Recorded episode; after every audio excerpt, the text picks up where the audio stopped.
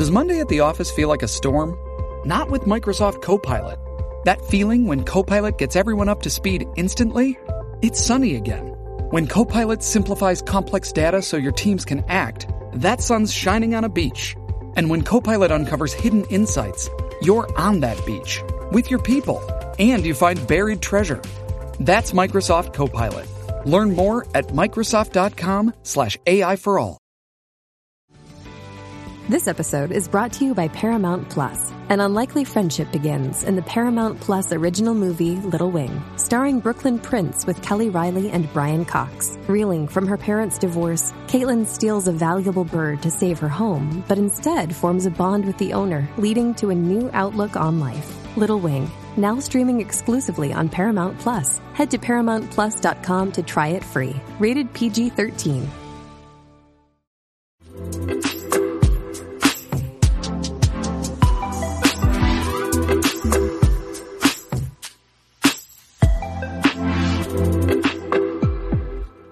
Hola y estamos listos para comenzar aquí otro episodio más en la música podcast.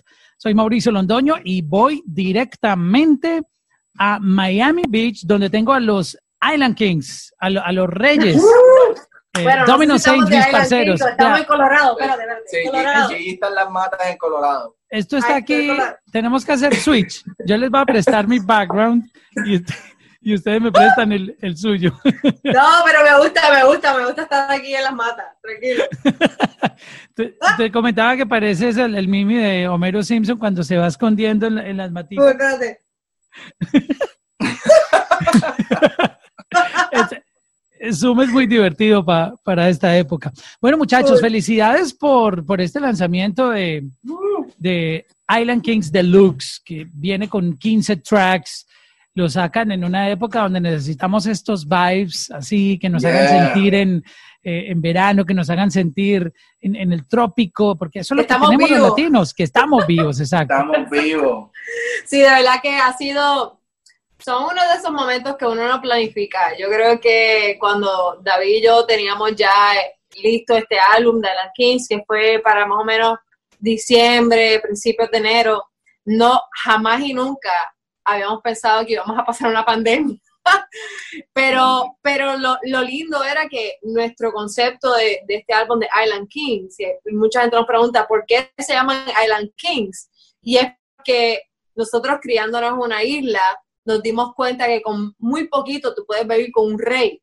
Entonces es volver a esa simplicidad de la vida, de no tanto del materialismo, de, de tanta joya y mansiones y carros, sino de verdad ser reales y, y, y de verdad de que concentrarse en lo, en lo más importante que es la vida, que tú estás con una persona que tú amas, tú estás en un lugar hermoso, tú tienes, estás vivo, ¿me entiendes?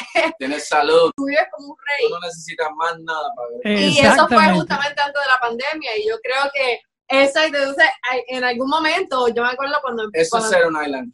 Exacto, eh, y yo creo que en algún momento, eh, más o menos a principios de marzo, mediados de marzo, que estamos grabando varios de los videos para Island Kings, estábamos hablando con nuestro management, oye, ¿qué hacemos? Este, ¿Lo posponemos? Este, ¿Qué hacemos con este álbum? Pero entre todos decimos, ¿sabes qué? En este momento yo creo que la gente lo que necesita es escuchar este álbum porque se trata de eso mismo, de, de volver a la simplicidad, de, de tú sabes, de, de, de transportar a la gente a su isla favorita, a su playa favorita, de nosotros volver a nuestra infancia cuando íbamos, no teníamos ni un peso, pero estábamos en una playa en Puerto Rico tocando guitarra y tomando alcohol barato que compramos en una gasolinera, 5 dólares. Tú me entiendes que de ese estilo de vida, pero vivíamos tan lindo y tan y tan y de esas cosas, momentos que esas memorias tan bonitas que jamás y nunca voy a, a cambiar ni, ni quiero cambiar por el resto de mi vida. Y, y bueno, de verdad pasó y dijimos, ¿sabes qué? Vamos a sacar este álbum. Y, y han habido tantos y tantos mensajes y comentarios de tantos fanaticados o gente que ha descubierto nuestra música, que ha sido de, las- cosas más bonitas en esta cuarentena, de que yo creo que la gente ha tenido el tiempo para descubrir música nueva como la nuestra y han dicho, mano, qué brutal, me llevaste a mi isla favorita en, en Venezuela, me llevaste a mi playa favorita en México, o donde sea que es que tú vengas, pero te transportamos a ese lugar y de verdad que más nada, yo creo. Este álbum es un playlist tropical, caribeño, podríamos describirlo porque tiene una experiencia y te hace vivir sobre, sobre muchos sonidos diferentes. No es un, un solo vibe, sino que se, yo lo veo como un playlist, que es también el, conce el, concepto que hoy en día tienen los álbumes, ¿no? Ofrecer una yo experiencia. Creo que sí. Nosotros queríamos hacer, exactamente hacer un playlist. Yo digo, eran 15 canciones totales, o sea, 13 canciones y dos versiones en vivo, pero queríamos que se sintiera como una ola que tú la vas surfeando y va teniendo sus su momentos más intensos y, y sus momentos más chill. Y yo creo que también queríamos de temas, como que hablar de pues temas que fueran nuestra vida, lo que nosotros realmente vivimos, eh, la experiencia que queríamos en la isla, las prioridades de la vida y también como que todo eso, usar todo ese contexto para contar 13 historias de amor eh, que tienen desde lo bueno hasta lo malo, o sea, el, como quien dice, el, el, espectro. el espectro. entero del amor y... Pero no tanto del amor, yo creo que experiencias vividas, porque... En el este amor álbum, está envuelto en todo eso. en este manera. álbum hay canciones que dedicamos a un breakup de una amistad o, eh, O un momento relación. de una relación que no siempre es amorosa, puede ser un, un breakup de, de algo de, de negocios o un- con tu mejor amigo. que o no cosas que salieron las pasado en la cosas como se pensaba. Ajá. Exacto, entonces, lo, realmente este álbum es un despojo. O sea, no sé ni cómo decir. es como de esas vainas que uno tiene como que sacarse, sacarse lo que tienes por dentro, ya sea de que no te sientes enamorado, ya te sientes que, que ya no puedes ver, bregar más con esta relación tóxica, amistosa, o lo que sea que es, pero para poder llegar al próximo nivel como ser humano, a veces uno tiene que como despojarse y expresarse artísticamente y nosotros como artistas, eso, de eso se trata, de que todos nuestros sentimientos uno ponerlos en la música. Y yo creo que los mejores álbumes a veces son así, de que de, no hay límite, olvídate de lo que la gente piensa, eso no se trata de que si ser comercial, no ser comercial, es simplemente poner tu corazón entero en, en, en una pieza y que la gente lo tome como, como lo quieran, ¿me entiendes? Ya sea que la gente se relacione con él o no, pero yo me siento, yo como artista, yo como ser humano, me siento orgullosa de, de escuchar este álbum y decir, wow, esto soy yo. Esto es Genuino. 100% Domino Saints en todo su espectro, como decía David, porque yo creo que una canción no le hace justicia a un artista. Eh, es imposible tú decir que una canción, ah, una canción es Mauricio. ¿Sabes? Tú, ¿Cómo tú puedes describirte todo lo que tú eres en una canción? Es imposible. Si una canción es un tema de tu vida. ¿Sabes? Yo, hay eh, 20 mil ¿Qué pasó con, con esos momentos oscuros de tu vida? ¿Qué pasó con esos momentos alegres? ¿Qué pasó con esos momentos que, que lo que tú quieres es pariciar? O sea, es, es imposible encapsular todo en una canción. Y yo creo que a veces en esta industria se nos ha olvidado un poco el, ese sentimiento del álbum, ¿me entiendes? Porque los sencillos son, sí, chévere, súper importantes, pero yo creo que el álbum es un concepto de un sentimiento, ¿me entiendes? Como los artistas cuando pintaban una colección de, De cuadros. de, de cuadros, eran ya si iban paisajistas o se querían ir un poquito más uh, surreales, exacto. Es una porque- cita más íntima con, con tus fans. Exacto, Porque, exacto. tú no- tú cuando te ves con alguien- Tú cuando te ves con alguien no te ves tres minutos, tu mínimo una hora en un cafecito hablando. Eso es un álbum, algo íntimo. Exacto. Exacto. Exacto. Y con todo y eso, es más como un- una amistad de 10 años en un álbum, ¿me entiendes? Porque de pronto yo te conozco por una hora y conoces una parte de mí, porque ese día yo estaba como de buen humor y toda la vaina, pero de momento, ¿qué pasó con ese lado de que, ese lado oscuro de uno, que todos lo tenemos? ¿Me entiendes? Porque, o ese lado de que, no sé, todos tenemos diferentes lados y yo creo que, eso es lo importante, de que queríamos mostrar quién éramos nosotros y que la gente nos entendiera, porque por muchos años, como tú bien sabes que conoces nuestro, nuestra música anterior, era como que un sencillo aquí, un sencillo acá, y, y de pronto la gente decía, pero ven acá, sacaste un menú urbano y después sacaste esto, y no, no estoy entendiendo quién es Domino Saints.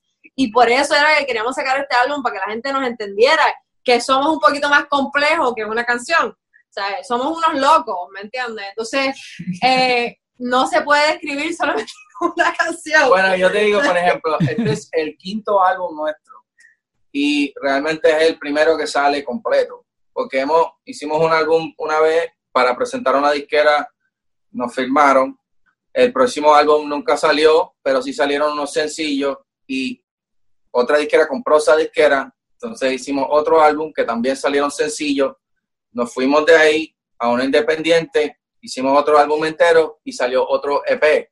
Entonces han salido EP, han salido sencillos, pero siempre nos hemos sentido, como George Lucas al principio, que escribió todos los libros de Star Wars y le dijeron, bueno, vamos a sacar el 4, 5 y el 6.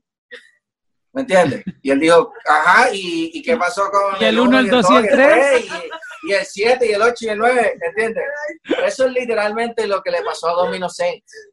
Y entonces cuando finalmente, gracias a Dios, en verdad, salimos de, de, salimos de Universal y nos fuimos a Rebel Eleven, que en verdad fue una independiente que hizo el intento y nos dio una muy buena oportunidad y nos, nos, nos, dio, nos ganamos algo de exposición con esa oportunidad, pero nos dimos cuenta que teníamos que tener nuestro propio proyecto y ahora tenemos nuestro propio sello. Coronavirus. Bless you. Ah, gracias. Coronavirus. Estoy bien. Este, ahora tenemos nuestro propio sello y yo creo que la independencia fue nosotros diciendo, mira, ¿sabes qué? Necesitamos sacar el libro completo. Y yo creo que es la muerte al, egoísmo también, porque ¿quién soy yo? Para, oh, Ok, ok, mira. Esa canción está bien ¿Quién soy yo para decidir cuál va a ser la canción que más le va a tocar a la gente de, de las 13 canciones que escribimos nosotros? O sea, yo, yo prefiero que la gente decida cuál es la canción que les gusta a ellos, ¿me entiendes? Y, eso control a tus fans, exacto.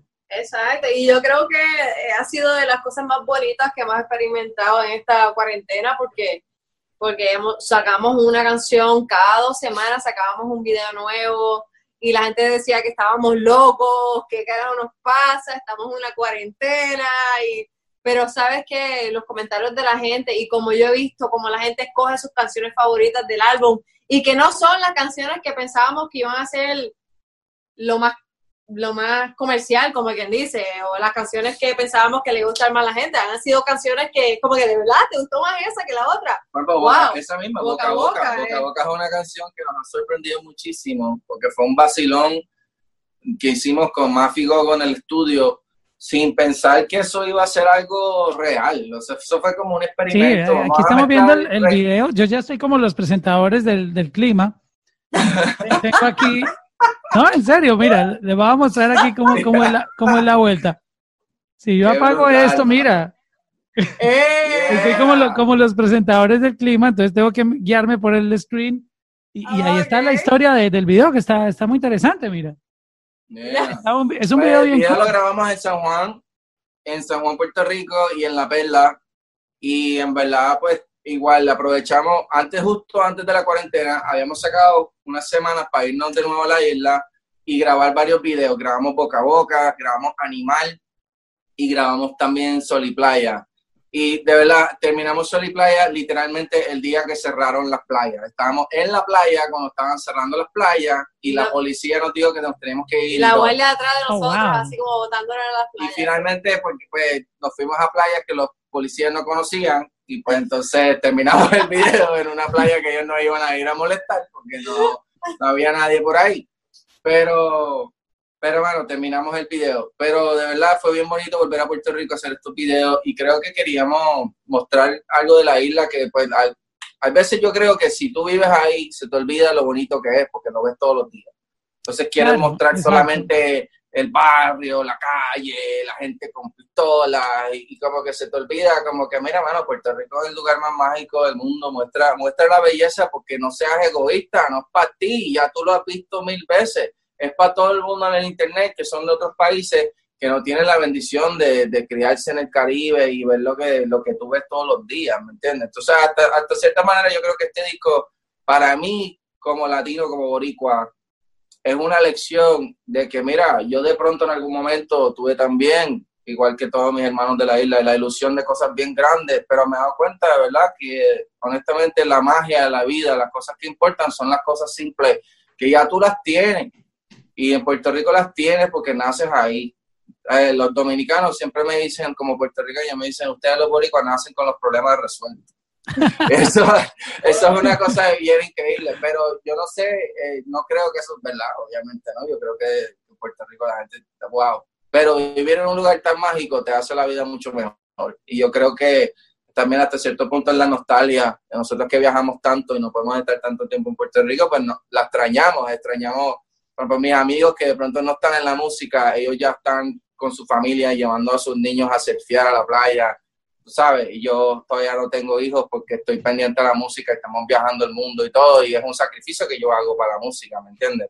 Pero de verdad son cosas simples en la vida que al fin y al cabo lo van a llenar a uno y yo creo que este álbum se trata de eso porque se trata de nuestro viaje a entender eso también, es, nuestra manera de compartirlo y ver también cómo de pronto las redes sociales han distorsionado todo lo que es lo bonito en la vida para mucha gente o mucha gente que ya tiene esas cosas simples se sienten que no tienen cosas de valor porque se comparan con las cosas que ven en los medios y no, ¿Me entiendes? Yo, yo quiero que la gente sepa, mano, tú tienes tu familia, tú vives en la isla, vives en, el, en la isla más linda del mundo. O en el lugar más lindo del mundo. El lugar, exacto, bueno, yo lo digo en la isla porque en mi, en mi infancia es lo que yo sí reconozco como el paraíso, es, Puerto Rico, porque yo yendo a aviones a surfear en la mañana con mi mejor amigo, encontrarme con mis panas, salir de ahí, ir a jugar un dominó con los viejitos. O sea, es un vacilón súper pacífico, bonito, que no puedes encontrar en ninguna otra parte del mundo. Para mí, eso es lo que yo llamo ser el rey. Si yo puedo tener lo que a mí me da paz todos los días y estoy con la gente que me ama, y estoy con mi familia, mi mujer, tengo todo ya, mano. Eso a mí me hace un rey, eso a mí nadie me lo quita. Exacto. Y, si lo comparamos, si lo comparamos con, con lo que está pasando ahora, creo que el álbum llegó en un excelente momento en donde mm, nos dimos cuenta que no necesitamos todo lo que pensábamos que era vital para la vida. Tú sabes, la ropa que mucha gente mm, tenía eso como, wow, yo no puedo salir si no tengo un buen outfit. ¿Hace cuánto uno no se puede poner un buen outfit? ¿Para, qué? Claro, yo me llevo poniendo la misma ropa como por tres meses y no me importa. y no nos importa. Con pelo largo. Mira estas raíces. No me he, hecho, me he hecho el pelo de cuatro meses y no me importa. Porque Exacto. yo creo que es que no es importante. en algún momento fui rubio y, por ahí no sé qué parezco ahora porque no se me nota. Pero, pero ¿sabes qué? Yo voy por la calle y no le importa. todo el mundo anda como que en payama. todo el mundo tiene una máscara. Con máscara y nadie te reconoce como quiera. Yo creo que eh, en ese sentido, yo creo que eh, este, esta pandemia nos ha cambiado la perspectiva de la vida y nos ha enseñado que realmente es lo que importa ¿Qué nos importa nuestra familia? La salud, primero que nada, que estamos vivos. Eh, segundo, ¿qué nos importa? La gente que amamos, que estamos alrededor y poder compartir con ellos. Y sabes que este planeta Tierra que vivimos todos los días, que lo hemos dado por sentado por las redes sociales a veces, que estamos, queremos estar tan conectados, que se nos olvida que, wow, yo vivo en la isla más hermosa del planeta, yo vivo en un lugar con unas montañas espectaculares, yo vivo, ¿sabes? Que a veces no miramos nuestro alrededor porque estamos tan mirando. Nos importa más lo que nos digan en Instagram a tú tener la playa y disfrutarte, estar en el agua con tus mejores amigos. Eso, eso vale más que, pues, que 20 millones de likes. ¿Me entiendes? y yo quisiera ahora mismo estar ahí con mis panas tocando Bob Marley en la playita. ¿Tú me entiendes? Como éramos cuando teníamos 15 años cantando Redemption Song de Bob Marley. Un par de cervezas, un par de exacto, mirando el atardecer con tus panas. Y no teníamos ni un peso, pero era como de esos momentos que tú nunca vas a olvidar. Y, y, esos son los momentos que yo quiero volver y yo quisiera que, que todos mis amigos experimenten y, y, ya ahora mismo le he dicho a David, yo me quiero ir a Alaska ya con los osos y, y con ellos. vamos a, hablar de, vamos a hablar de los, de los tracks. Tenemos 15 tracks en este álbum. ¿Cuál ha sido el, track sorpresa? Ya, ya algunos habían salido. Obviamente, este, esta es la versión deluxe, la versión de lujo del álbum. Eh, pero ¿cuál ha sido la sorpresa? Tú sabes, esto sale y, aparecen canciones. No es pecado fue una canción que habíamos compuesto con Shadow Towers. La, número 13 del álbum. La 13. Eh, y esa canción siempre fue en la mente nuestra una de las canciones que va a salir en el álbum y fue la última que se logró entrar al álbum. Obviamente, no, pero nada por nada malo, simplemente, qué sé pero también lo queríamos así. Lo hablar con disqueras, esto y lo otro, autorizaciones de yo no sé qué, papeleo, pero era una canción que al principio llegamos a pensar, wow, de pronto no, no vamos a poder ponerla en el álbum por, por todo el, tema. Y finalmente se, se logró y, y en verdad bueno que se logró. No, porque- pero queríamos así también porque yo creo que queríamos como que entrar a la gente poco a poco en nuestra loquera, ¿tú me entiendes? Tú sabes, eh, yo sé que al principio era como que tratamos de sacar, so, dividimos este álbum en lado A, tú sabes, lado A y lado B, Volume one, volume two. porque queríamos volver a esa época, que yo sé muy bien que tú sabes, de, de los vinilos o de los CDs, que estaba el lado A o el, el volumen 1, que era como lo que la gente ya conocía por el artista, lo más comercial, lo que ya habían escuchado. Pero entonces tú ibas al lado B o el volumen 2 y siempre era como lo más experimental del artista o de pronto que quería jugar con otros diferentes ritmos o hablar de otras cosas o irse un poquito más dark. Entonces, como que ese lado B siempre, para mí era siempre mi favorito. No sé por qué, pero Porque eso era lo que más te hacía fanático de esa persona. Descubrir exacto. más. Es que entre más Exacto. sonido tú, tú- tú ofrezcas, más fans o más conexión tienes con tus fans porque tienen una manera diferente de explorar y conocerte. Exacto, entonces cuando tú te fijas en nuestro álbum de Island Kings Deluxe, te fijas que el volumen 2 tiende a experimentar un poco más en los sonidos. De- tenemos ahí eh, un poco de fusión con Brazilian Funk, tenemos ahí Animal, que es un una canción como mucho más global, un poquito Más más dark, Pop global. más pop global.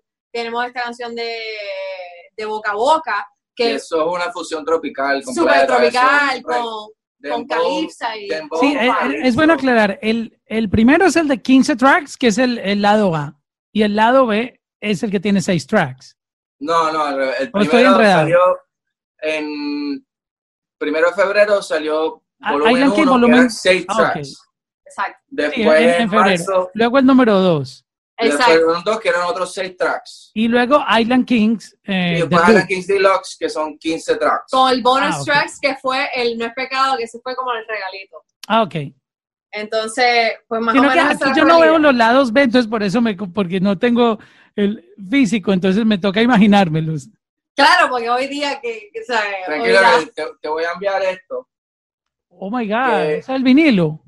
Eh, no, es un libro Oh, que viene con todos los créditos de todo el mundo que trabajó en el álbum. wow, qué bonito. y tiene todos los créditos de las canciones, pero ahí también explica de cómo salieron y, y pues en verdad queríamos hacer un, bueno, te lo vamos a estar enviando por correo. como ya no hay físico, y te acuerdas que es que de pronto nosotros somos unos viejos, ¿me entiendes? No Pero somos viejos, lo que a mí me es que encantaba ese, ese de- librito el que librito vea- de CD, Las fotos. que los sí, créditos. que podías leer, el, el- esa- tú sabes, todas las líricas, podías leer, o sea, quiénes fueron los productores del álbum, y, y había algo especial en eso, de poder estar ahí como que, si eres fan de la música, te encantaba ese librito, ¿tú me entiendes? El aparte- libro de... Hoy en día los casetes están super trending. Ya los vinilos sabemos que vienen subiendo hace mucho tiempo y es lo que más se vende en, en físico. Pero los casetes, por alguna extraña razón, volvieron. Los cassettes. Pero Ya, ¿quién- ¿en serio? ¿dónde lo vas a ¿Quién-? Mira, Pero ¿quién hasta, quiere un cassette, loco? de ver, hasta Six Nine está vendiendo casetes. No, No, puede ser. puede ser. De verdad, el casete Mira, mejor un regresó. CD que no, no anda con el tape ese, que te acuerdas con el Ellos tape que- ese ahí. Con el cerrado? lápiz ahí, con el lápiz cuadrándolo. Ya queda- Dándole vuelta al Porque el calor, nosotros viviendo en Puerto Rico, el calor Se le derretía. pegaba, se derretía en el carro y había que comprarlo otra vez, Sí. pero bueno. So, eh, Ah, yo bueno, quisiera ya. oír este álbum en, en casete también. Ah, bueno, Sí. vamos a ver. Bueno, por lo menos en CD. coño. O en vinilo para que lo pongan en So, entonces la sorpresa Urban fue esta canción con, con, con Shadow Towers. con Chao, sí. Wow. ¿Y, Y y en cómo, verdad cómo se dio eso con él? Cuéntanos esa historia de, de grabar con él. Hermano, eh, tengo que decir que una historia muy interesante. eh, cuando estamos en Rebel Eleven, yo, a mí me gustaban mucho las producciones de Shadow, que me encantaba lo que él estaba haciendo con, con Farruko, con Simon y Lennox, y siempre yo me fijaba que las voces en la grabación de Charo sonaban tan lindas. Y yo decía, wow, mano, yo quiero de verdad grabar con Charo. Entonces le empecé a escribir a Charo por, por, por- por la técnica que él tiene para grabarla. Sí, de es muy mezclarla. bueno y es muy buen Sí. coach. Y de verdad, Charo también tiene el gozo, ¿tú me entiendes? Eso es como que una felicidad, que cuando tú como cantante trabajas con un ingeniero que tiene la felicidad, tú no tienes miedo, porque esa persona no te da una vibra negativa, no te da una vibra que te voy a juzgar si eres buen cantante o no, sino que te da una vibra de que voy a compartir tus sentimientos, ¿me entiendes? Entonces cuando tú grabas con Charo, te sientes que estás con tu mejor amigo, que si te salió mal, no importa, porque la próxima vez te va a salir bien. Hay gente que tiene mala actitud, y uno no quiere trabajar con gente que tiene mala actitud, porque si no te salió la, acabas de, ¿me entiendes? Es como que acabas de escribir la letra, literalmente, hace cinco minutos. No fue que tuviste la canción un mes para aprendértela. Y entonces tienes que explorar cómo la vas a cantar, cómo la vas a interpretar, cuál es el mejor sentimiento, si la vas a cantar arriba, abajo, si la vas a dar su, duro, suave, sexy. El ingeniero, el productor te ayuda en ese proceso y si esa persona tiene una buena actitud, sale lo mejor de ti porque tú estás cómodo. Pues mantiene, la, mantiene la, buena vibra girando. La vibra, y Charo tiene una sonrisa desde que entra y sale. Entonces, bueno, yo quería trabajar con Charo y nada, en ese momento me llamó Zion y Zion necesitaba un estudio para grabar inmediatamente y me pidió un favor que le lo ayudara a conseguir Rebel en donde estábamos en ese momento. Entonces invité a Charo, digo, invité a Zion y Charo llegó con Zion y ahí pues en la grabación de ellos pues nos hicimos amigos de, de Charo y ya quedamos de trabajar con él y hemos hecho ya tres canciones juntas, juntos. Y esta canción es la primera que sale. Y, mano, en verdad, siempre ha sido una vibra bien cool y de verdad, yo sé que nosotros ya tenemos como una reputación, los productores nunca esperan de nosotros hacer lo mismo que hacen con los otros artistas, porque ellos ya entienden, a Domino es creativos o si yo les traigo un ritmo que nadie más ha hecho, por lo menos ellos lo van a intentar o ellos le van a sacar algo diferente. Y con Charo por eso hicimos este Brazilian Funk que termina en un bembé cubano en 6x8 con tambores. Con melodías de trap. Y con melodías de trap encima de un ritmo africano, ¿me entiendes? Eh, y pues yo creo que esas cosas van juntas, porque todas son de la familia de música caribeña, pero, pero como no lo estamos mirando desde un punto de vista de que, ah, esto es lo que está pegado, vamos a hacer exactamente lo que está pegado, vamos a hacer el mismo reggaetón que todo el mundo ha hecho 20 mil veces, vamos a volverlo a hacer, realmente el enfoque está en hacer música de verdad, brother, en hacer cosas que de verdad vienen del corazón. Y eso, desafortunadamente, a veces eso no es compatible con querer hacer dinero pero yo sé que la recompensa viene por otro lado, porque la recompensa viene con tocar los corazones de la gente. El dinero uno no se lo lleva cuando lo entierran a uno. No, y lo más interesante ha sido de, esto de la cuarentena, que mucha gente nos ha escrito, diablo, una de mis canciones favoritas es No es pecado. Y nosotros, diablo, ¿en serio? Oh, yo pensaba que esa era la canción más izquierda que había en el álbum, La más como que, ¡uh! Tú sabes, que, que, era una loquera, pero ¿sabes qué? Hay gente que, eso es lo lindo de poder sacar un álbum, porque hay gente que conecta con ciertas canciones y hay otra gente que conecta con otras, pero el punto es que conecten, que, que, ellos se sientan que, que, tu música, tu lírica, tu, tu musicalidad conectó con ellos de cierta manera y eso así es que yo me sentía yo criándome con la música cuando yo escuchaba una de mis grupos favoritos era No Doubt y Gwen Stefani, era como que las canciones de ella me llegaban a mí porque yo sentía que de cierta manera yo estaba viviendo esa lírica a través de ella, ¿me entiendes? Entonces, ¿por qué no, por qué no hacer lo mismo ahora mismo? ¿Por qué hacer lírica tan con copy-paste? ¿Me entiendes? A veces yo siento que, que la lírica es tan copy-paste o tan... Que, que, como que es tan comercial que no, no le llega a nadie, ¿me entiendes? Es que el enfoque, el enfoque de la composición es vamos a hacer algo que se parezca a lo que funcione y no es como que vamos a escribir una canción, ¿me entiendes? No es pecado, tenía un mensaje, era como que... Ya, se comienza al revés cuando tú estás pensando eh, de esa manera. No, tenemos que sacar algo, algo catchy, ¿no? Exacto. ahí ya lo estás embarrando. una canción. Y, obvio, todos queremos hacer dinero, porque tampoco es que seamos, ¿sabes? De ponernos esa mentalidad de que no, quiero sacar algo, porque no, pero al fin y al cabo somos músicos, entonces ¿por qué no podemos hablar de nuestro corazón? Y al fin y al cabo, cuando tú ves de los mejores artistas que han habido en este planeta, las mejores canciones como una Adele, una Rihanna, Michael Jackson, Bruno Mars, las mejores canciones han sido las que, que te llegan. Tú sabes, Ed Sheeran, ese tipo, con una guitarrita ahí solo, ¿sabes? Me, me, derrite. Y yo digo, pero ¿por qué? ¿Sabes? es que las canciones son buenas. Entonces, me llega al corazón, entonces de eso se trata la música. David y yo hace poquito estábamos escuchando, nos fuimos a un viaje, pero yo por lo menos estaba escuchando las sinfonías de Mozart. Y yo decía, wow, esto es un hombre que estamos hablando de los 1600, 1700, todavía yo escucho esa música y, se me salen lágrimas. O sea, ¿por qué hoy día no podemos hacer música ya que le llegue tanto? Y esa música que no, tenía ni letra, ¿tú me entiendes? Que con tanta, con solamente con la música expresaba una emoción de que si estaba triste, que si estaba alegre, que si estaba tantas emociones. Entonces, de eso se trata esa música. Y yo creo que eso es lo que David y yo queremos hacer con, lo que podemos, obviamente, con una vibra super isleña o una vibra. un perreo. un perreo. Cómo hacerlo con perreo intenso y, y, con un vibe isleño, ¿me entiendes? Porque obviamente podemos hablar de lo que conocemos. Yo no, yo no viví en Austria y, y no estudié sinfonía clásica, pero, pero me entiendes, son de esas cosas así, de que música que trascienda el tiempo, no solamente ahora o cinco años, y eso es lo importante.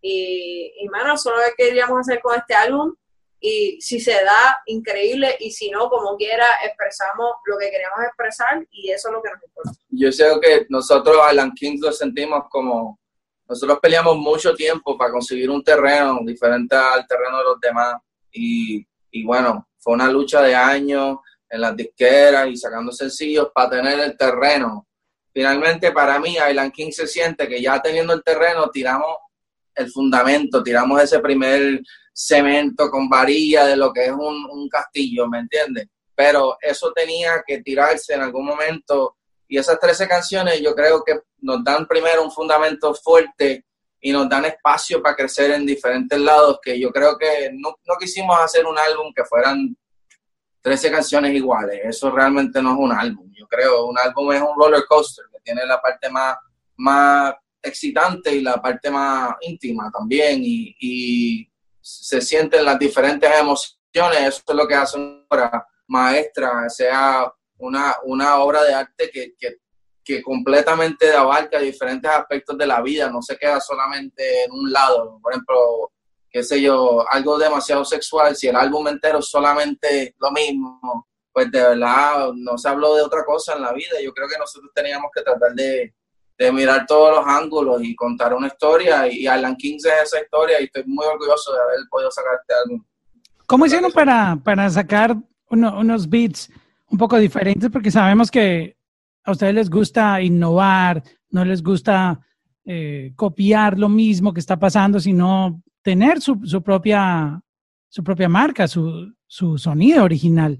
¿Cómo fue el tema de seleccionar los, los beats de, de, todo esto? Porque están, están increíbles. De verdad que cada canción tiene, tiene un concepto que, que llama la atención, que tú dices, wow, ese beat está cool, está buenísimo.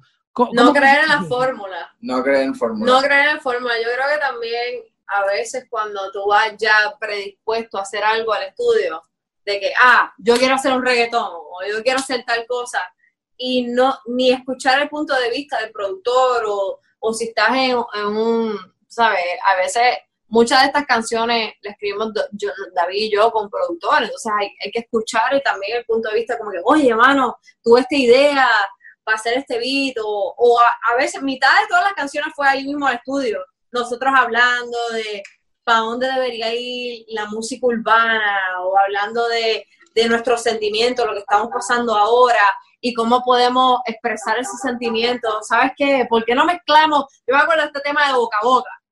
Eh, nosotros nos fuimos a un viaje, tú me entiendes, nos dimos par de, pa, par de sí, mágico, nos damos par de shotcitos, no, no, Entonces, tú empiezas a hablar de que, mano, me encanta la música caribeña. Oye, ¿qué pasó con esa música? A mí me encanta el soca el soca caribeño. Entonces, ¿por qué es que nos ha traído eso a lo que es la música latina? ¿Por qué? Entonces empezamos a hablar, y ellos son de San Andrés Isla, oh, en Colombia. San Andrés, claro. Exacto. Entonces dijeron, no, pero a mí me encanta el soca y me encanta el souk, y empezamos a hablar y de todo. Y, ellos mismos dijeron, mano, pues hagamos algo así. El otro día será una loquera, y él, y ellos, ¿qué importa? Y nosotros, bueno, pues que vamos a hacerlo.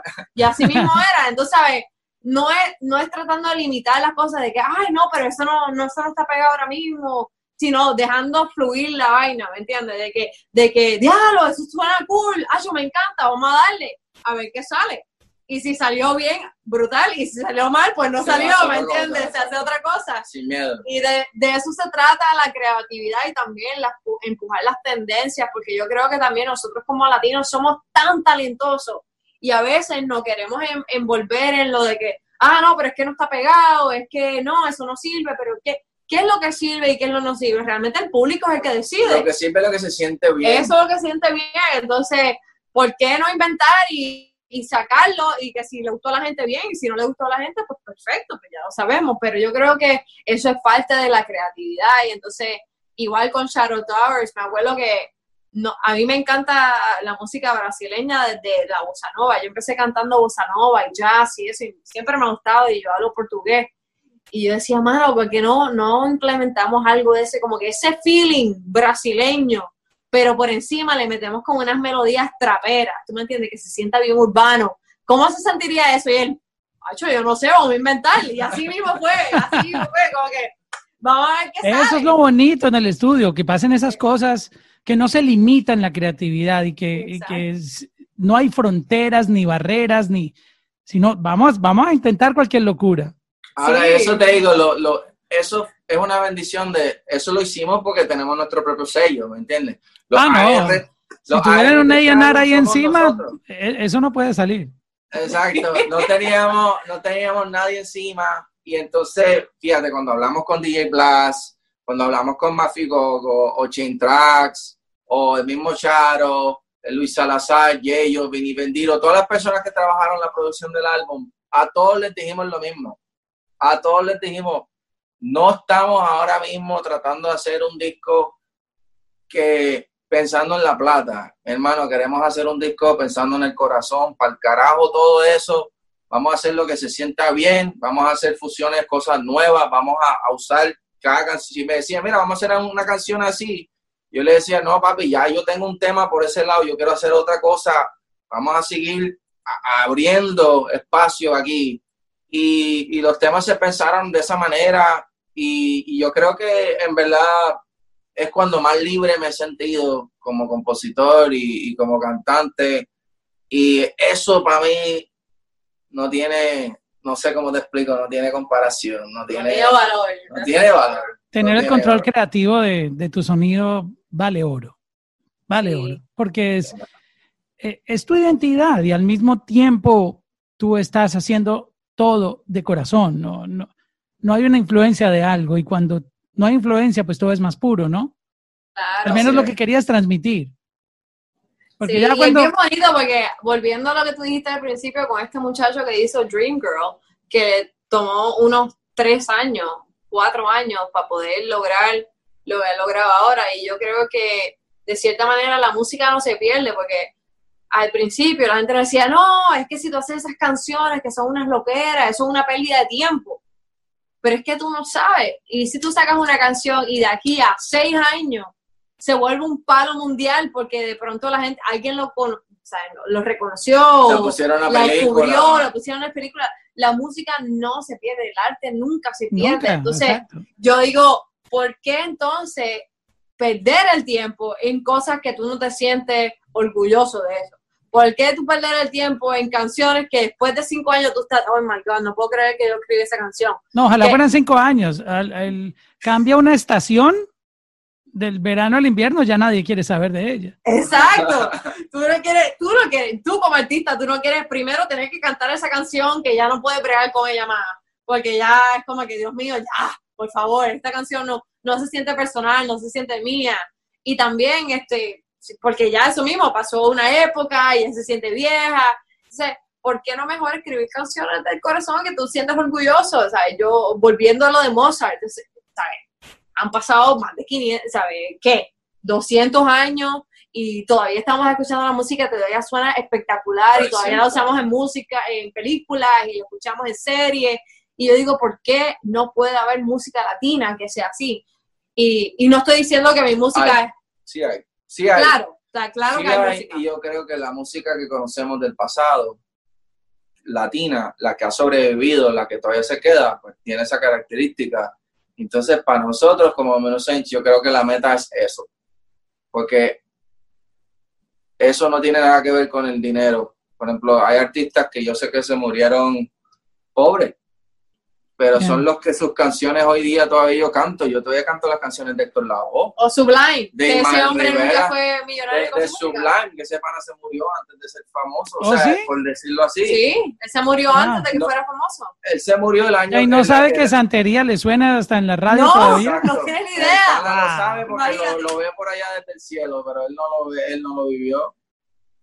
Entonces, obviamente, pero ¿sabes qué? Qué bueno que hizo ese disco, por la razón que sea, porque nos acordamos de él. Se hubiese muerto ahora, se hubiese muerto en 100 años, o se murió como se murió. Su música es él, él está vivo por siempre gracias a esas canciones. Y suena, suena moderno. Tú le das play a esa canción hoy en día y wow. Total. Todo ¿Sabes ese disco, todo ese disco. Todo ese, ahorita cuando estábamos en la- viendo las protestas de Black Lives Matter, tú- lo primero que yo pensé fue, tú sabes, April 26, 1992, there was a riot in the street somewhere, where were you? ¿Me entiendes? First shot I heard was in the liquor store. How do you think I got all this beer that I can't afford? Como que está hablando de oh, la- los motines que hubieron en esa época California. el looting en California, lo de Rodney King, lo estamos reviviendo. Sublime todavía está súper relativo a lo que está pasando ahora. Y, mano, el pana hizo música pensando en eso, pensando en voy a ser real para el carajo el dinero, porque pensar en arte es pensar en arte, pensar en dinero es pensar en dinero. Y yo creo que el artista tiene que tener su libertad. Lo bueno, creo que la pandemia está sacando mucha gente del medio, del proceso creativo, no solamente de artistas como nosotros, sino, o sea, a mí me encanta ver que el mismo año que nosotros estamos logrando por fin hacer el disco que nos dio la gana, que Island Kings, sale Bad Bunny con, ¿sabes? Lo que no salió. No, lo que no salió y el otro, Sí, que se llama Yo hice lo que me da la gana, o sea, eso es lo que significa lo mismo. Yo digo, wow, ok, estamos todos viviendo una época donde hacemos lo que, lo que realmente es. Cuando yo pregunto, y es que eso es algo en la música, en la música, no se da en las otras artes plásticas, pero ¿quién le decía a Da Vinci o a, o a Miguel Ángel qué carajo tenían que pintar? Nadie. Bueno, sí, había los No. que le estaban pagando para. Ah, bueno, para pinta, píntame. Bueno, cuando una cosa es contratado como contratista Píntame y otra es cuando tú creas tu obra.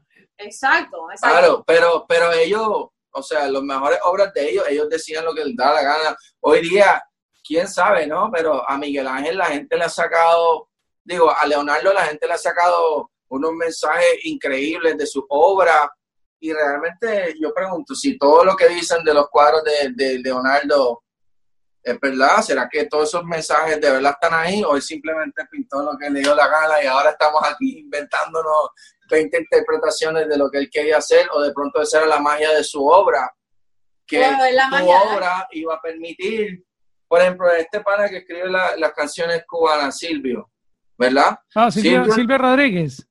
Silvio Rodríguez siempre decía que él permitía que la gente interpretara realmente el significado de sus canciones, porque iba a significar algo diferente para cada, can- para cada persona. Hay una canción que se llama La Masa, que yo Oh, la wow. escucho Me muchísimo encanta. y yo me quedo pensando, que, o sea, yo puedo imaginarme de qué está hablando Silvio, pero de pronto para otra persona significa otra cosa. Entonces, Pero eso es su bonito. realidad, eso es lo Exacto. Exacto. de que cada persona es su realidad. Y de verdad que eso es lo bonito de arte. Y yo creo que ojalá, y lo hablamos en otra entrevista, porque me parece que esta cuarentena nos ha abierto la- los ojos a todos y yo creo que va a haber un renacimiento en las artes después de esto, porque ya no se va a tratar de eso, de, de tratar de, de poner contenido, contenido, contenido, sino que la gente quiere escuchar contenido que les llegue al corazón. Así que ahora se va a tratar de eso, de, de, de tratar de, de buscar un poco más profundo el, el, el sentimiento humano, de qué estamos viviendo. Y yo creo que vamos a ser todos muy diferentes después de esta época. Yo creo que ya viviendo el 2021, la música va a ser diferente, el arte va a ser diferente, nosotros como seres humanos vamos a ser bien diferentes. Y gracias a Dios, yo creo que teníamos que vivir este momento porque ya estábamos, estaba un poquito fuera de control la cuestión, tú sabes. No sé si te sientes igual, pero yo me sentía así como que... Hacía falta un poquito de, de tiempo para replantear las cosas. Ya. sí. Sabemos que no son situaciones fáciles para algunos, pero, pero esto nos va a traer, como lo he dicho, cosas buenas. No, no, no va a ser tan, tan negativo en, en, en, to- en el sentido que, que mucha gente lo quiere ver, sino sino es una, una buena oportunidad para la humanidad, para replantear muchas cosas. Y en este caso, por ejemplo, en, en el sonido, me imagino que muchos artistas estarán en sus estudios en, en casa, este, queriendo expresar lo que realmente sienten, que de pronto antes no podían hacerlo. Yo creo que en este momento sí, sí se están encontrando con ellos mismos como artistas, porque en medio de ese eh, ajetreo diario de tener que ir al estudio, meterse a ese ritmo de tienes que grabar así, tienes que sacar esto, tenemos que colaborar con este, como que todo tan hecho a máquina y tan calculado, tú sabes, por una industria que funciona así y, y obviamente respetable, pero también se pierde la parte de, quién eres tú. La identidad como que tú la vas comprometiendo cada vez que te metes más en ese proceso eh, de, fábrica, de, procesamiento, ¿no? no es lo mismo la comida orgánica que la comida procesada. Claro. Tiene un sabor distinto. No es lo mismo la pelota rosa. La procesada tiene su éxito también, porque tú sabes, eh, eh, los paquetitos de papitas y todo eso es delicioso, pero también ir a comerse una papa, tú mismo cortarla, fritarla y tú dices, wow, mira, esto es natural y esta es la de paquete. O sea, ambas son, son válidas, pero, pero ¿cuál, ¿cuál es mejor? Claro. La papa que tú sacas de la tierra y tú mismo la preparas, ¿no? Y algo que estaba hablando con un amigo y era de, de ahora mismo que esta pandemia económicamente nos ha afectado a todos. A los artistas, son, esto es la última industria en recuperarse.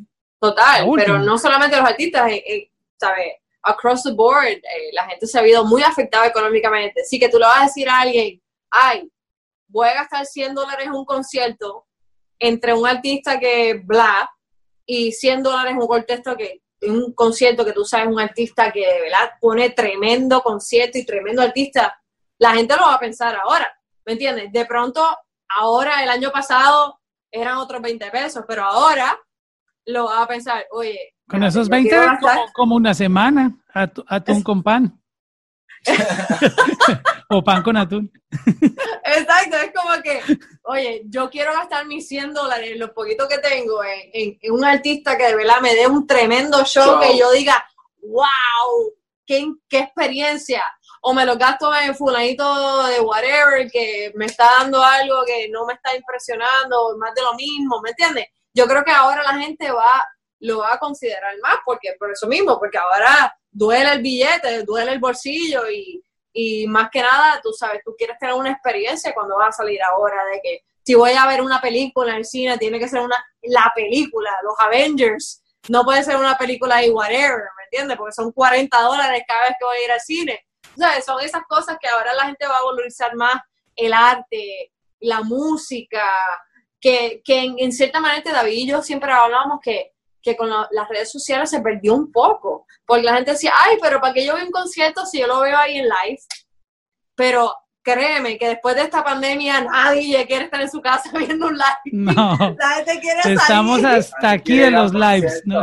por favor, llévame a un lugar, quiero experimentar eh, la vibración de, del bajo o algo, ¿me entiendes? Es, es, ese, eh, ¿sabes? No hay nada que pueda sustituirlo, sustituirlo jamás y nunca, eh, ¿sabes? Nosotros hicimos un live, un concierto con músicos y todo a principio de esta pandemia y de verdad que fue la peor experiencia de la vida, pero es porque nosotros como artistas, nosotros ahí cantando y terminamos una canción y no se escucha nada, ni un aplauso, ni nada. mirando las paredes, mirando las paredes, esperando que las paredes aplaudan. Nada, y era como que, ok, pero se nos olvida también que hay gente detrás de del teléfono ahí. Imaginaria, gente imaginaria, y oh, están ahí la audiencia. Pero tú tienes que imaginar que hay gente allá, pero el silencio después de cada canción es una cosa bien, Oye, bien, bien, rara. El concierto que, que hizo Osuna y Raúl Alejandro en el Choliseo en Puerto Rico vacío, así. Y era como que, yeah. Tú sabes, y eso, o sea, créeme que a todos los artistas les duele porque, pues, igual estamos haciendo todos un sacrificio para que la gente tenga salud y todo, y nos estamos tocando y todo, y yo creo que eso viene primero, pero, pero sí creo que es un momento para que todo el mundo tenga la reflexión de que realmente es la música que deberíamos estar apreciando en este momento también. Sí, de verdad, eh, muchas gracias por esta conversación tan, tan profunda. combinamos el, el concepto de, de, Island Kings, Deluxe, y, y hablamos de, de, esta realidad que estamos viviendo. Eh, de verdad que me gustó bastante compartir con mis parceros de Domino Saints toda esta experiencia. Si no han escuchado el álbum, este, les recomiendo que vayan, se relajen, ahora que, que hay como la disponibilidad del tiempo, se pongan sus buenos audífonos, eh, se recuestan, si pueden destapar una cervecita y son mayores de edad, obviamente. Un este, guarito, un guarito. Un guarito, si son colombianos o les gusta el guaro, y pongan a rodar ese playlist. Eso está brutal, de verdad. Que, ¿Sabes lo que yo recomendaría? A todos los que tengan pareja, que estén con su pareja, apaguen las luces después de dos ah, prendan una velita y pongan este álbum durísimo. Que fíjate, eso está bueno, eso está bueno. Mi mejor amigo de Puerto Rico llegó y lo primero que me dice, brother, escuché el álbum tuyo con mi mujer y eso fue una película sexual. Y yo, diablo, ok. Wow, pero yo okay. dije eso mismo y él me dijo, mala mía, brother, pero el álbum está bien bueno para eso. Y yo, Oye, wow. Me siento orgullosa. Me siento, nice. decir, si después de esta pandemia salen muchos Corona Babies, y si gracias a Alan King Domino. Yo hice mi trabajo, ¿ok? Hicimos nuestro trabajo en prolongar la vida. En extender futuras generaciones. Dale, tenemos que cortar antes de que Zoom nos, nos, nos moche la cabeza y, y, nos perdamos esta conversación tan increíble. De verdad, chicos, los felicito por este lanzamiento y, y estaremos pendientes porque sabemos que siempre nos van a sorprender con cosas increíbles Gracias, papito. Un abrazo bien gracias por tu tiempo siempre. Y tú sabes que te queremos un montón. Y gracias por creer en la música nueva y siempre estar al tanto con todo lo que está pasando. De verdad que se aprecia un montón, ¿viste? Gracias a ustedes. Papi, bendiciones.